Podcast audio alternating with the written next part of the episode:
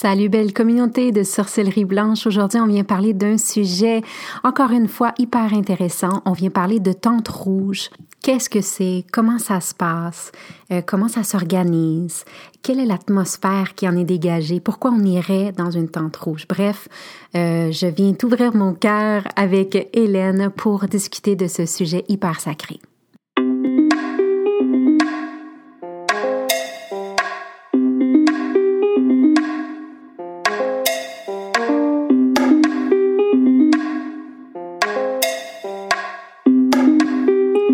Belle âme et bienvenue dans mon podcast Sorcellerie Blanche où on partage des trucs spirituels pour t'ouvrir à un éveil encore plus grand. Des tonnes de sorciers et sorcières blanches qui assurent ensemble un cheminement vers ta spiritualité tout en douceur mais surtout tout en amour. Ici, on te connecte avec la médecine et les thérapies naturelles, tout comme des gens spirituellement inspirants pour que tu puisses arriver à t'éveiller consciemment encore plus afin de te connecter avec ta vraie nature, sans ego et dans l'amour de soi profond.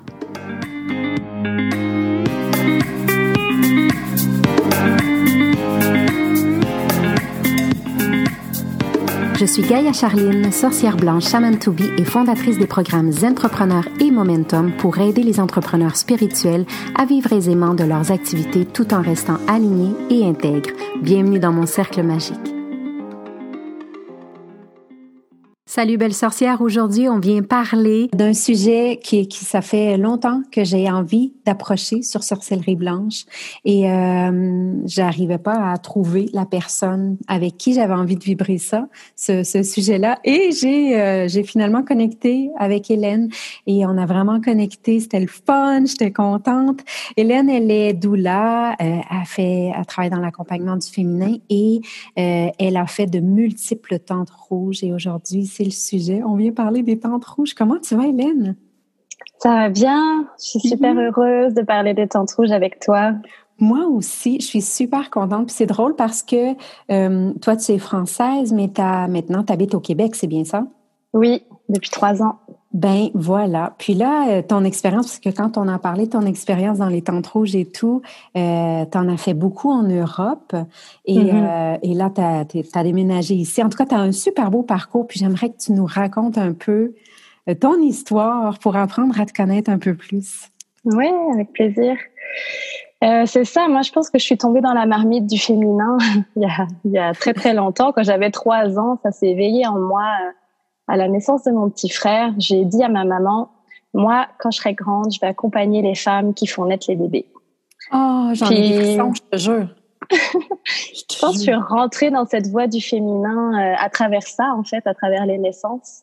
C'est ce désir d'accompagner les femmes à travers la naissance. Ça m'a pas quittée. J'ai passé toute mon enfance à toujours dire que j'allais être une sage-femme parce que après ça, ça s'est transformé. J'ai su mettre des mots. Puis tout mon parcours scolaire, c'était dans l'optique d'être une sage-femme. Puis j'ai eu de multiples embûches parce que moi j'ai une affinité littéraire et puis pour être sage-femme en France, il fallait être scientifique. Donc euh, ça a beaucoup travaillé en moi euh, cette place que un peu tous les chemins mènent à Rome et puis que si c'est juste pour moi, ça allait venir par une façon ou une autre. Et je me suis beaucoup raccrochée un peu à ce mantra parce que euh, finalement, euh, j'ai pas pu faire sage-femme en France parce que j'ai pas, j'étais pas dans une section scientifique. Je suis partie en Belgique essayer d'être euh, accoucheuse, puis ça n'a pas marché comme je voulais au niveau de mon émotionnel.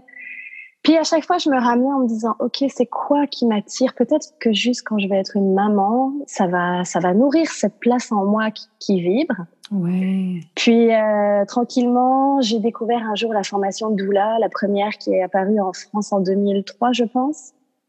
Je l'ai faite avec un grand oui, le cœur grand ah, ouvert. J'imagine.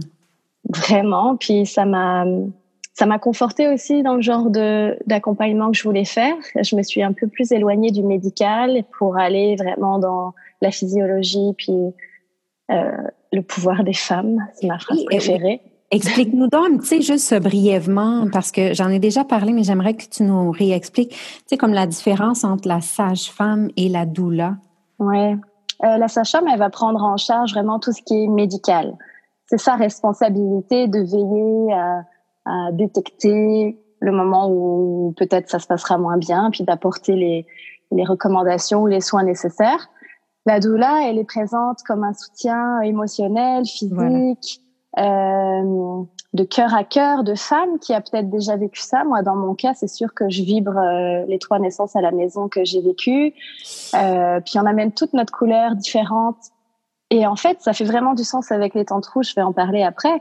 Euh, c'est cette, c'est cette, ce contact avec la femme qui a quelque chose d'universel en elle. Et finalement, quand on va chercher une doula, on veut qu'elle incarne cette reliance de femme dont on a besoin pour ce passage de vie. Et voilà. Et donc, euh, ben, un, support expérimental qui est quelqu'un qui est déjà passé par là. Oui. Et donc, qui peut nous comprendre avec la, toute la bienveillance, la compassion. Absolument, c'est ça. Et comme un pilier aussi à qui on peut s'accrocher parce que malheureusement, des fois, on peut pas avoir de lien vraiment en amont avec sa sage-femme ou son médecin, que la doula, elle accompagne en prénatal euh, dès les premières semaines de grossesse. Donc, c'est tout ce lien de confiance aussi qui s'instaure, qui fait qu'on ait cette cette référence aussi émotionnelle et puis visuelle pour la femme. Donc, des fois, on fait rien, on est juste là, mais en fait, on fait tout.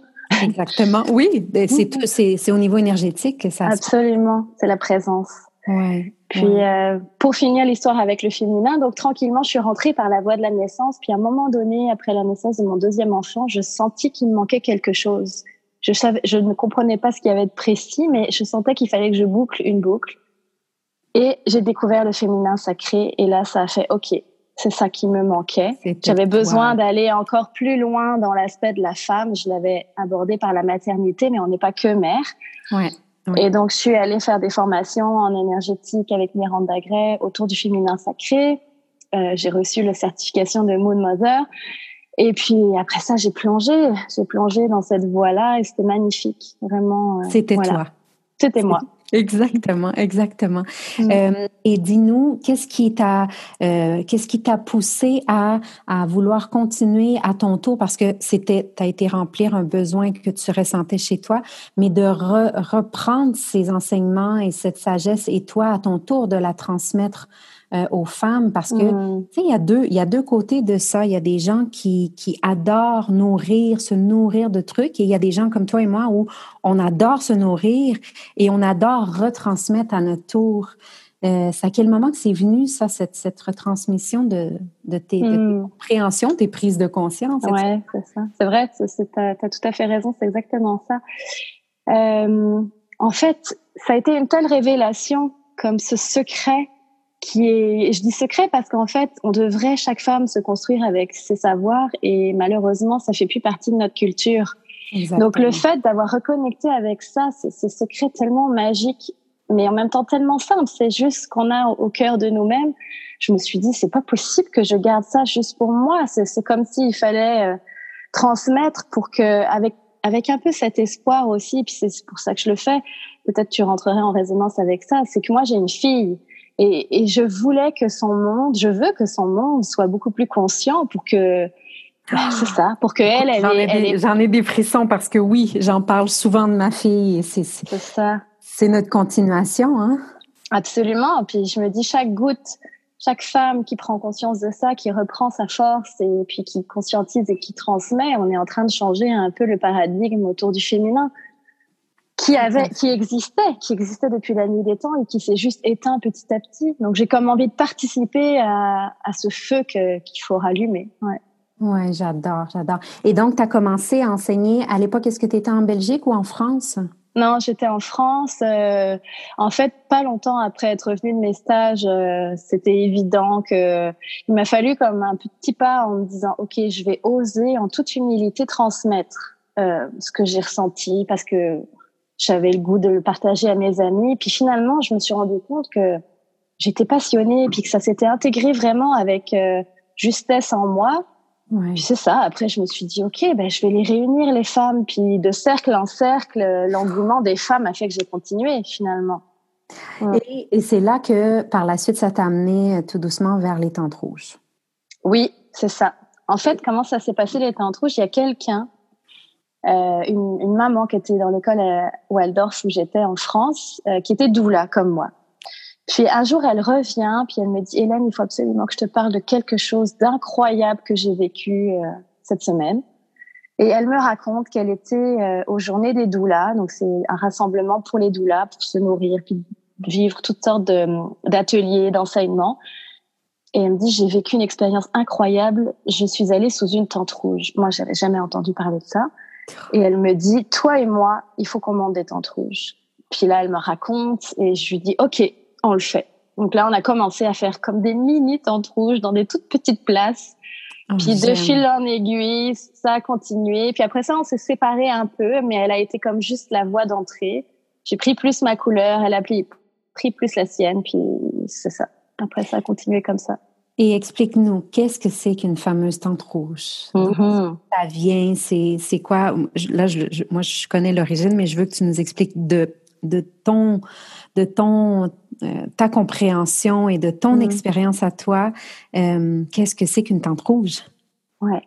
Ben, c'est ça que je disais tout à l'heure, cette sagesse ancestrale des femmes il faut savoir qu'avant, les femmes, elles vivaient dans des communautés, elles vivaient beaucoup ensemble. Il y avait beaucoup plus de cloisonnement hommes-femmes. Chacun avait ses tâches, chacun avait ses rôles dans le, la communauté. Puis, euh, je ne sais pas si vous avez déjà vécu ça, mais quand on vit en cohésion avec des femmes dans le même euh, lieu de vie, même maison, il y a quelque chose qui se passe au niveau vibration mm. et énergétique qui fait que mm. les femmes commencent à avoir leur lune en même temps. Alors quand je vais mm. dire lune, c'est règle en fait, mais souvent je utiliser les deux mots. Puis aussi parce que ces communautés-là, elles étaient très connectées avec la nature, les saisons, puis elles vivaient dehors. Donc l'influence de la lune et de la lumière fait qu'on s'accorde en harmonie avec aussi le cycle lunaire. Donc tout ça pour dire que les femmes se retrouvaient à saigner en même temps souvent, souvent à la lune noire parce qu'elles étaient connectées à, à l'énergie euh, lunaire. Puis c'est un peu dommage parce que c'est parti d'un espace qui était pas très euh, beau, on va dire, parce que quand elles saignaient, les femmes à l'époque, elles étaient considérées comme impures. Hmm. Les hommes, par les hommes, bien sûr, parce hmm. que ils ils l'ont jamais vraiment nommé, j'imagine, mais c'était palpable qui sentait le pouvoir immense qu'on a quand on est dans nos lunes. Il y a comme une intuition et une connexion. La, on dit que c'est la plus grande médecine des femmes. Hmm. Donc, gentiment, on les invitait à se retirer de la communauté pendant qu'elles avaient leur saignement. Et elles, elles ont transformé ça en un recueil et un sanctuaire de femmes magnifiques parce qu'elles se retrouvaient dans un espace dédié à elles. Pendant leur lune, elles s'asseyaient sur la paille, le sang coulait et c'est là où elles pouvaient se raconter toutes leurs, tous leurs secrets, se partager leur sagesse, orchestrer un peu secrètement les directions et les visions pour la, la communauté puis après ça, de manière subtile, elles essayaient de placer ça en faisant, en laissant les hommes penser que ça venait d'eux. Bah oui, la puissance de la femme, évidemment. Absolument. Et puis elles célébraient aussi tous les passages de vie, euh, comme euh, quand elles donnaient naissance à leurs enfants, quand elles célébraient une femme qui entrait en ménopause, elle devenait la femme sage de la communauté, elle la célébrait. Et puis pareil pour les premières règles des, des filles, des jeunes filles, les premières lunes, elles honoraient ça, elles leur transmettaient. Et puis ça, ben, avec notre société euh, plus moderne, on l'a perdu. Oui. Donc, il y a quelques années, à peu près autour de 2007-2008, il y a des mouvements parallèles qui sont nés. Aux États-Unis, il y a le mouvement Bold qui s'est un peu éveillé. Puis en France, c'était euh, le cas dans le cadre des doulas. Euh, aux États-Unis, elles ont plus senti que les femmes, après avoir accouché, il y avait des traumatismes parfois et qu'il n'y avait pas d'espace pour déposer ça. Hmm. Donc elles ont eu cette vision de recréer des espaces où les femmes pouvaient se partager ces histoires-là euh, dans la confidentialité, la confiance, la sécurité. Ouais. Et puis en parallèle en France, c'est une femme qui s'appelle Daliborka Milovanovic, qui était une doula, qui avait lu le fameux roman la Tente Rouge d'Anita Diamant. C'est une histoire magnifique d'une jeune fille qui vit dans le désert et qui grandit sous les tentes rouges parce qu'elles étaient tout, elles étaient tout le temps avec leur maman et donc elle a été initiée au rite et puis à toute cette sagesse. Et donc il y a des extraits dans ce livre magnifique avec des mots euh, délicieux autour de ce qui se vivait dans la tente rouge, avec d'autres moments beaucoup plus durs aussi parce que leur vie était quand même dure. Oui, tout à fait. Et donc, après avoir lu ce livre, euh, Dali Borka, elle a fait un rêve comme une vision où elle s'est dit, il faut recréer un espace sacré comme ça pour les femmes. Et donc, aux Journées des Doulas, en 2008, elle a créé la première tente rouge où mon amie euh, s'était assise et de là sont partis euh, le grand cycle des tentes rouges en Europe beaucoup, aux États-Unis. Donc voilà un peu l'origine des tentes rouges. J'adore. Et toi, quand tu organises des tentes rouges, qu'est-ce qui se passe sans nous donner tous les détails des secrets et tout ça, mais quelle est, parce que bon, on dépose une intention et tout, mais quelle est l'intention, quel est l'objectif de la tente rouge? Quel type de femme va, va aller, va assister à une tente rouge? En fait, une tente rouge, c'est donc un espace sacré, consacré pour les femmes, celles qui vont sentir l'appel. Les femmes qui vont venir, elles sont de tout, horizon. C'est pas forcément des amis. Des fois, elles viennent à deux parce que ça fait un peu, ça donne un peu plus d'audace pour le vivre, parce que c'est quand même un peu mystérieux quand on l'a jamais vécu. Puis il y a aussi des femmes plus sages qui viennent, des femmes qui sont déjà ménopausées. Puis c'est tellement magnifique. Moi, je me sens toujours honorée quand j'ai une femme sage qui vient s'asseoir dans la tente parce que elles sont porteuses de l'histoire et d'une sagesse qui est vraiment belle. Puis euh, on pourrait avoir euh, des jeunes femmes. En fait, l'idée c'est vraiment d'avoir déjà eu ces lunes pour être sous la tente rouge parce qu'on aborde aussi des sujets qui concernent plus les jeunes femmes, les femmes mais je pourrais en parler après. Il existe aussi des choses pour les jeunes filles. Oui, tu vas nous en parler, c'est sûr. Ça, c'est dans mes questions. C'est dans tes questions, ouais. Puis euh, après, ce qui peut euh, rassembler les femmes, euh, c'est ça peut être des thèmes, parce que des fois les tentes rouges, elles ont des thèmes. Alors, par exemple, des thèmes que j'ai déjà fait, c'est les premières lunes, les premières règles. Ça, c'est comme une naissance. Ça, c'est des choses dont on a souvent besoin de parler.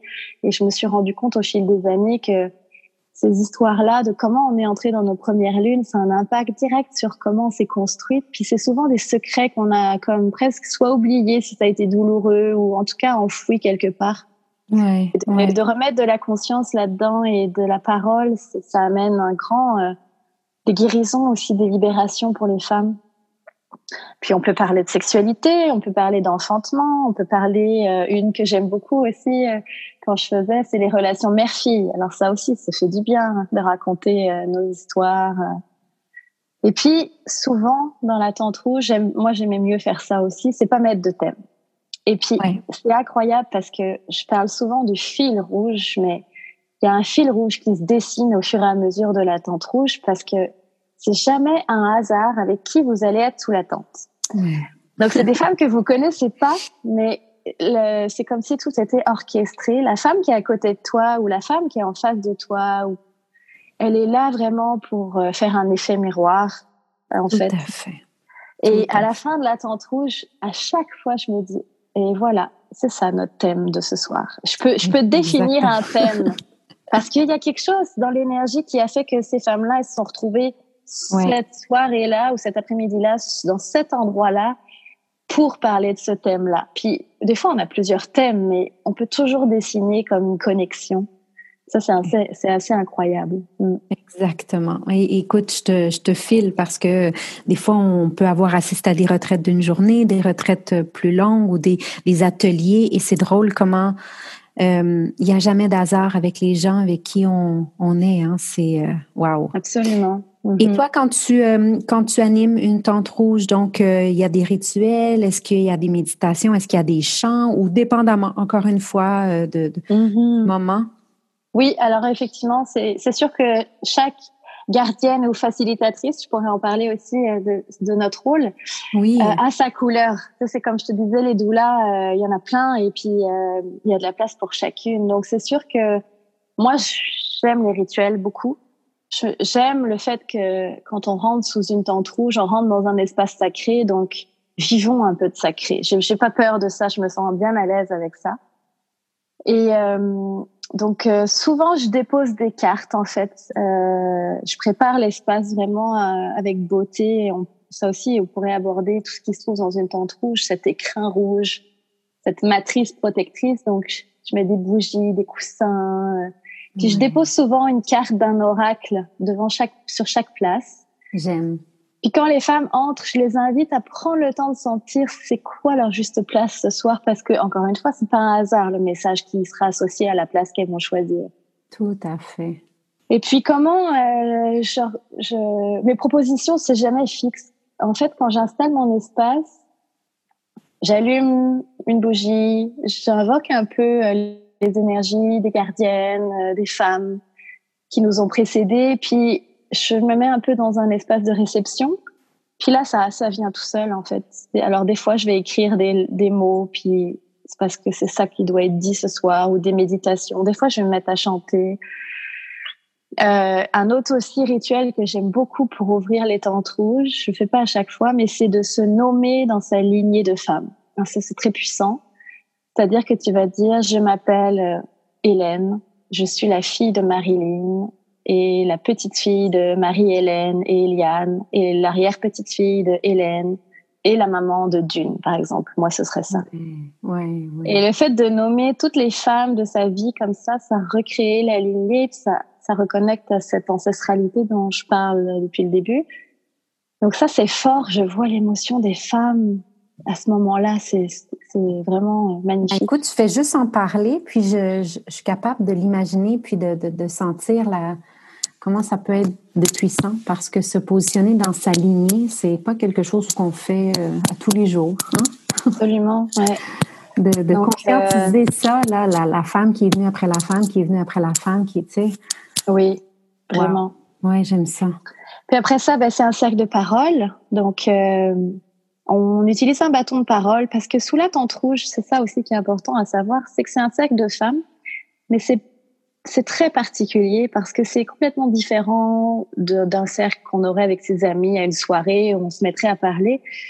Dans la tente rouge, on vient déposer son histoire. C'est-à-dire qu'il n'y a aucune interaction entre les femmes, dans le sens où la personne qui a pris la parole, elle, euh, elle ne va jamais être coupée par une autre femme.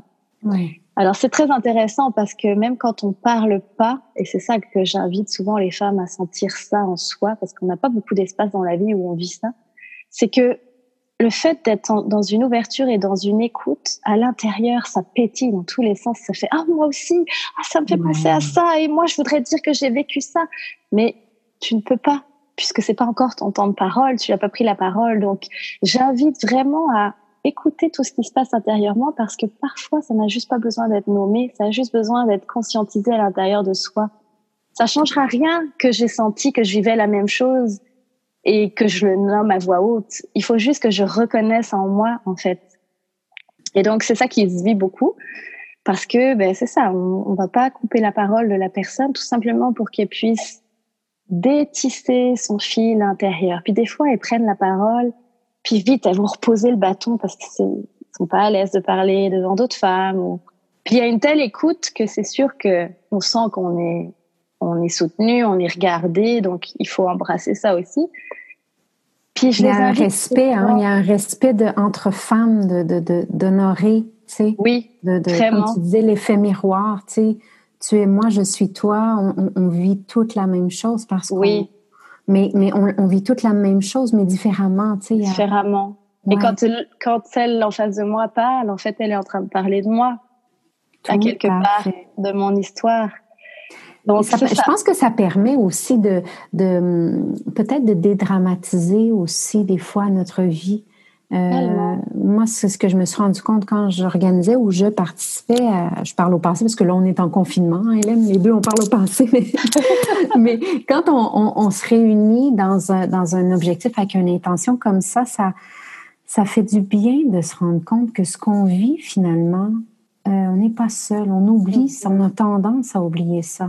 C'est ça, vraiment. C'est ça, je pense que c'est la principale nourriture aussi dans ces espaces c'est de s'offrir un espace pour soi, mais aussi de se sentir en reliance. Et on parle, c'est un mot magnifique, on parle de sororité quand on parle de femmes qui sont connectées, en parallèle avec la fraternité. Donc euh, les femmes entre elles, c'est la sororité, et c'est à ça qu'on regoute quand on s'assoit dans, un, dans, une tente rouge. Mmh. Et ça reconnecte, qu'on soit sur le chemin du féminin, du féminin sacré ou pas du tout. Les faits elles-mêmes, chez toutes les femmes, je l'ai vu de, de nombreuses fois, ça reconnecte à quelque chose qui existe chez chacune, en fait. Ouais, ouais. Ah, Donc, euh, voilà. J'aime ça. Et euh, tu sais que moi, je pensais tout à l'heure, ben, tu en as parlé, on en a déjà parlé aussi ensemble avant, avant cet épisode. Euh, tu sais, comme nos enfants, nos filles qui sont plus petites, euh, moi, je sais que la mienne, elle, l'appréhende un peu, tu sais, ce moment-là. Euh, est-ce qu'il y a une manière peut-être d'approcher ou d'amener euh, les, les, les, lunes, mais avec une délicatesse puis une douceur pour une petite fille? Ben oui, vraiment. Je dirais que la première chose en tant que maman, c'est de s'offrir cet espace de vivre une tente rouge, puis d'avoir soi-même pu mettre des mots sur son expérience. Je pense qu'il y a rien de tel aussi pour pouvoir ouvrir les bras, accompagner son enfant, d'avoir soi-même un peu fait le chemin par rapport à son histoire. Mais l'un n'empêche pas l'autre. On peut faire, on peut aussi ne pas être à l'aise puis accompagner son enfant. Mais je trouve ça beau dans ce que j'ai pu voir et vivre parce que moi aussi je le, je le fais. Puis sinon, euh, ça existe des tentes roses. Alors c'est magnifique. On a pu transposer ah, ça pour les jeunes filles. Ça, c'est celle que justement que je veux que tu nous parles aussi. Oui, c'est ça. Alors ça peut être sous des tentes roses où on va. Euh, c'est différent pour les jeunes filles parce que c'est pas si simple pour elles de de parler comme ça d'un prime abord, mais euh, quand on arrive à les faire connecter avec cette même universalité là qu'il y a dans toutes les, les femmes et les jeunes filles et avec peut-être un peu plus de légèreté, un peu plus d'image. Et puis tout d'un coup, il suffit d'une qui va commencer, puis là, là, elles vont commencer à partager. Donc c'est peut-être plus, c'est une tente rose, mais c'est peut-être plus euh, avec des propositions. Moi, j'ai souvent fait des, des, ateliers avec des jeunes filles comme ça, puis je proposais des choses d'exploration. Je proposais de mettre des mots, par exemple, sur euh, ben, le mot règle, le corps qui change, euh, les émotions qui changent. Je proposais, euh, je lis souvent euh, des, des, livres magnifiques qui ont été écrits, comme par exemple Le Trésor de Lilith ou Stella et le Cercle des femmes. Ça, c'est des, des, des petits bijoux à donner à ses, à ses filles, à, ses, à sa fille. Ah ben moi je vais je vais je vais prendre en note. les noter. Oui, c'est sûr, c'est sûr. Puis il y a aussi le fil rouge. Ça c'est des beaux livres pour aborder ça. Puis, euh, dis-nous quand, tu, quand tu fais ta tente rose, par exemple, est-ce que les mamans sont invitées ou tu le fais juste avec les jeunes filles? Alors, ben en fait, souvent, je fais d'abord avec les jeunes filles. Donc, soit c'est un atelier à part ou une tente rose à part, puis après ça, on refait une autre rencontre où les mamans sont là. Ou une autre fois, j'ai fait une autre formule. J'ai passé une heure et demie avec les jeunes filles, puis on a invité les mamans à la fin à nous rejoindre sous la tente. Ça, c'était vraiment beau. J'avais préparé un petit rituel. J'avais invité les mamans à parler de leur première lune devant leurs filles pour leur partager comment elles avaient vécu. L'émotion était euh, absolument euh, magnifique. Ça touchait autant les mamans que les jeunes filles et puis de se, de témoigner de soi devant son propre enfant, c'est quelque chose de vraiment beau. Oui, et c'est donc euh, pour apprendre à, mm-hmm. se comprendre, euh, il faut aussi savoir l'histoire de, de, notre lignée. Ça, oui. clarifie un peu plus euh, ouais, ouais. qu'est-ce qui se passe en nous. Hein. Oui, puis ça nous permet aussi d'incarner. Moi, je trouve qu'on est le, le, meilleur modèle et la meilleure inspiration aussi, avec ses imperfections, bien sûr, parce que c'est ça qu'on veut aussi partager à nos enfants, c'est qu'ils ont le droit d'être imparfaits. Exactement. Mais parce que je pense aussi aux garçons. Moi, j'ai deux garçons, puis euh, c'est pas qu'une histoire de femmes. Comment on peut reprendre notre pouvoir si on n'a pas d'hommes pour nous soutenir et nous respecter? Donc, il y a aussi besoin de leur transmettre à eux. Donc, c'est vraiment en incarnant tout ça, en fait, en n'ayant plus peur, puis en ne le gardant plus comme un secret, que je pense qu'on va changer goutte par goutte la vision autour de tout, tout ça, qui est l'essence de la vie quand même. Tout à fait. Dis-moi donc, Tente Rouge, est-ce que tu, euh, ben là en ce moment on n'en fait pas parce qu'on est, la vie est un peu euh, euh, sur sur pause. Mm. Est-ce que tu en fais encore à l'occasion? Est-ce que où est-ce que tu en fais si tu en fais? Oui. Alors mon grand défi quand je suis arrivée ici, c'est que j'ai dû vendre ma tente que je montais à chaque fois parce que j'ai pas pu l'emmener dans l'avion. J'avais bien assez de toutes mes affaires. et, euh, et donc, je, je, cherchais des espaces parce que je l'ai pas dit, mais c'est pas la même chose pour moi dans ma compréhension et puis dans comment je l'ai vécu. Si on est dans une salle et puis qu'on fait un cercle de parole, ça pour moi c'est un cercle de femmes. Une tente rouge, c'est vraiment pour moi si on a recréé l'espace sacré avec ce rouge qui correspond à la matrice et aussi quelque chose qui est euh, entourant, euh, maternant. Il faut que ce soit comme un cocon. C'est comme si on retournait dans la matrice de la Terre, dans son utérus. Parce que cette, cette matérialité physique, en fait, qui nous contient, ça permet d'aller au cœur de soi, de se sentir en confiance en sécurité pour pouvoir plonger dans la profondeur de ce qu'on a partagé. Donc, je cherchais des espaces et des manières de recréer et euh, les fois où j'ai pu en offrir, j'en ai offert une l'année dernière magnifique dans une yourte éphémère qui avait été montée à Val-David. Et puis euh, là, je me suis offert le cadeau euh, de d'ouvrir un centre avec mon conjoint qui est acupuncteur, le centre Taolune. Et euh, la tente rouge va trouver sa place. Je me suis gardé un, un espace où je peux transformer en tente rouge. Donc ça, ça s'en vient. Le confinement a ralenti un peu tout ça, peut-être pour euh, maturer encore un peu plus. Mais ouais, ouais, ouais. Ma vision, c'est vraiment de de pouvoir l'offrir de manière pour que les femmes puissent euh, le vivre en fait le plus possible. Donc euh, peut-être ce sera une fois par mois, peut-être ce sera un peu plus espacé, mais parce que dans mon monde idéal à moi, il y aurait une tente rouge dans chaque communauté une tente rouge permanente où les femmes, dès qu'elles ont leur lune, elles pourraient s'y retrouver. Et puis, euh, et puis l'entourage prendrait soin de tout le reste pour qu'elles aient juste à se ressourcer. Je trouverais ça merveilleux. Tout à fait. Hey, je, écoute, je, je trouve que c'est une superbe idée parce que en fait, ce qu'on faisait euh, à l'époque était, euh, d'après moi, souvent beaucoup plus puissant que ce qu'on a arrêté de faire. On a, perdu des, beaux rituels qui nous permettent justement de ralentir le rythme, de se reconnecter avec notre intuition, nos émotions. Mm-hmm. tout, ce travail qu'on est en train comme de déconstruire et de reconstruire, en fait, c'est qu'on retourne simplement à ce qu'on faisait avant. Oui. Et, euh, c'est des gens comme toi qui nous invitent à se reconnecter à, tout ce côté féminin euh, et, cette puissance féminine qu'on qu'on ne prend plus le temps peut-être de d'aller euh, d'aller comprendre. Oui, vraiment, je suis d'accord avec toi. Ouais, facilitatrice de Tente Rouge, Hélène, merci d'être venue euh, nous, nous faire entrer un peu plus dans cet univers, euh, nous faire comprendre un peu plus. Mm-hmm. mais aujourd'hui, je voulais que tu viennes nous parler de ton expertise, en fait, ta passion, parce que c'est quelque chose depuis toujours qui fait partie de toi et t'en as offert vraiment, vraiment, vraiment beaucoup en Europe. Donc, euh, mm-hmm. avec cette nouvelle ouverture et, ce renouveau ou ce nouveau départ, ben, ça va être plaisant de savoir et d'aller te suivre dans, dans tes futures tentes rouges. Ah oui, merci. Merci Hélène. Merci aussi de parce que j'ai eu l'impression que je voyageais un peu, que j'ai comme un peu entré la tête à l'intérieur d'une tente rouge. Qu'est-ce qui se passait? Et, euh, personnellement, moi, ça m'a donné euh, encore plus le goût d'assister. Donc, euh, merci d'avoir pris le temps. Ah oui, moi aussi, j'ai comme le goût d'en vivre une bientôt. ah ben, je vais être là avec toi parce que je je suis pas trop loin. merci Hélène. Merci, belle journée à toi. oui, à la prochaine. Bye. Bye.